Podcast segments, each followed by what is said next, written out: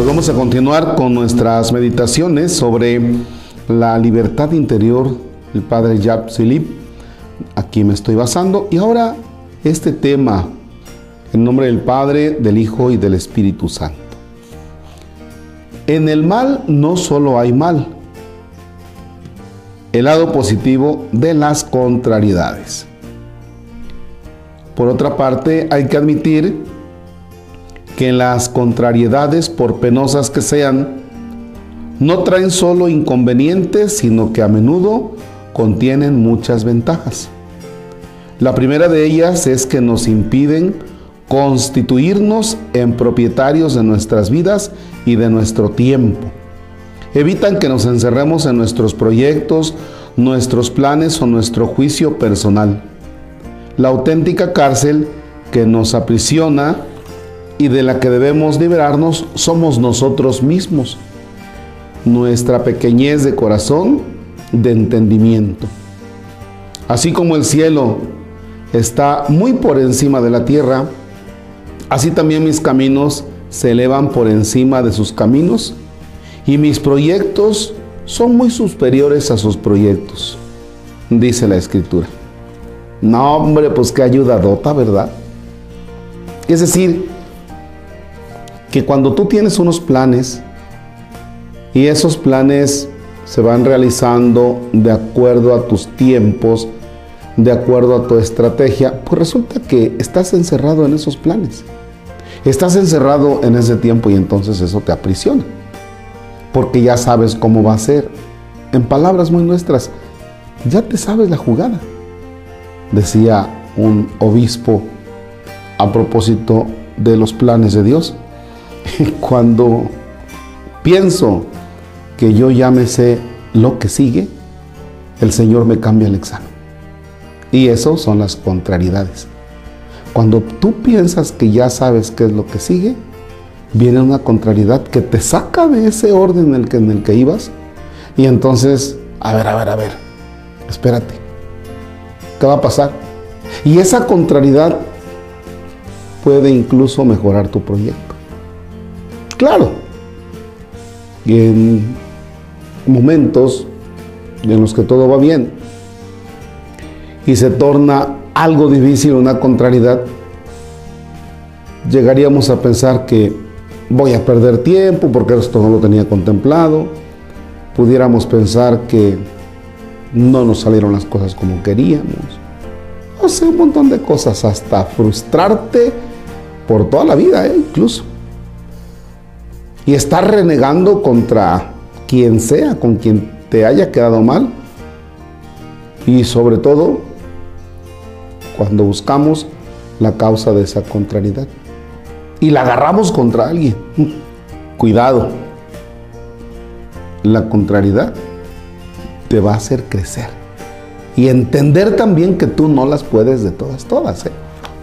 Eso es importante. En la vida lo peor que podría sucedernos es que todo fuera de acuerdo con nuestros deseos. Eso supondría el fin de todo crecimiento. Para ir adentrándonos poco a poco en la sabiduría divina, que es infinitamente más bella, más rica, más fecunda, más misericordiosa que la nuestra, es necesario que nuestra sabiduría humana se tambalee, no para ser destruida, sino elevada, purificada, para no quedar prisionera de sus propios límites, porque siempre se halla marcada por una parte de egoísmo, de orgullo, de faltas de fe, de amor más o menos conscientes. Fíjense, ¿qué es lo que yo alcanzo a entender aquí?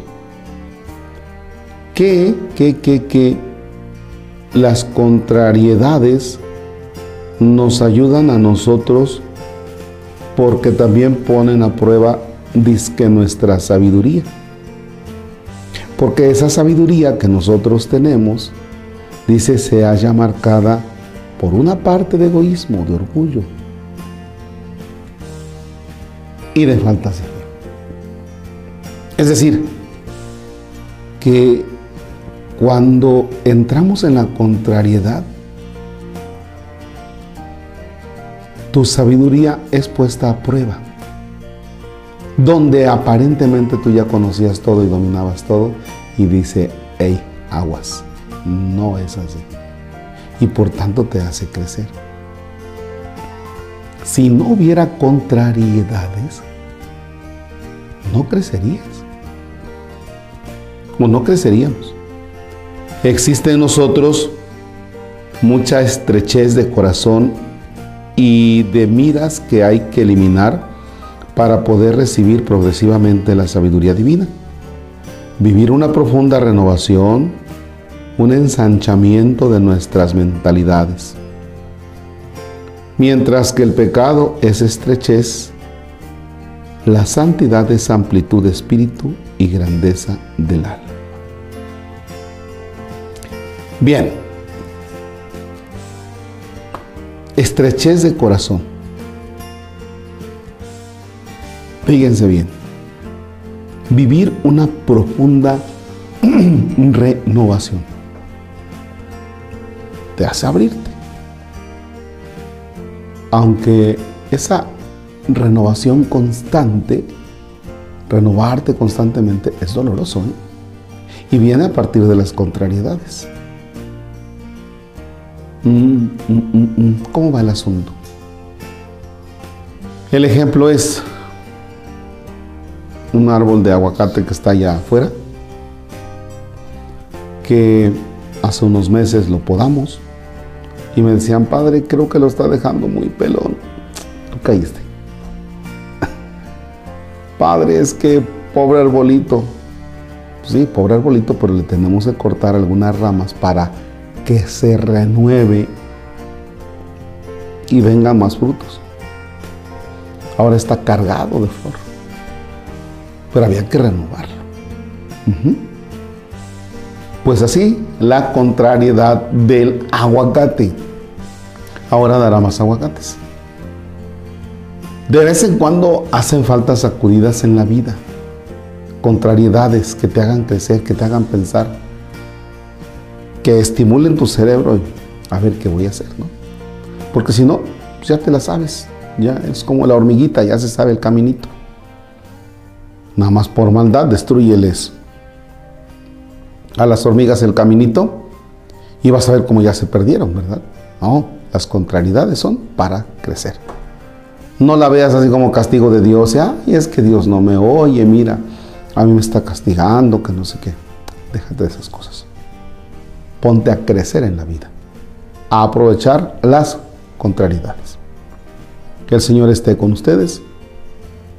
La bendición de Dios Todopoderoso, Padre, Hijo y Espíritu Santo, desciende y permanezca para siempre. Amén. Bonito martes.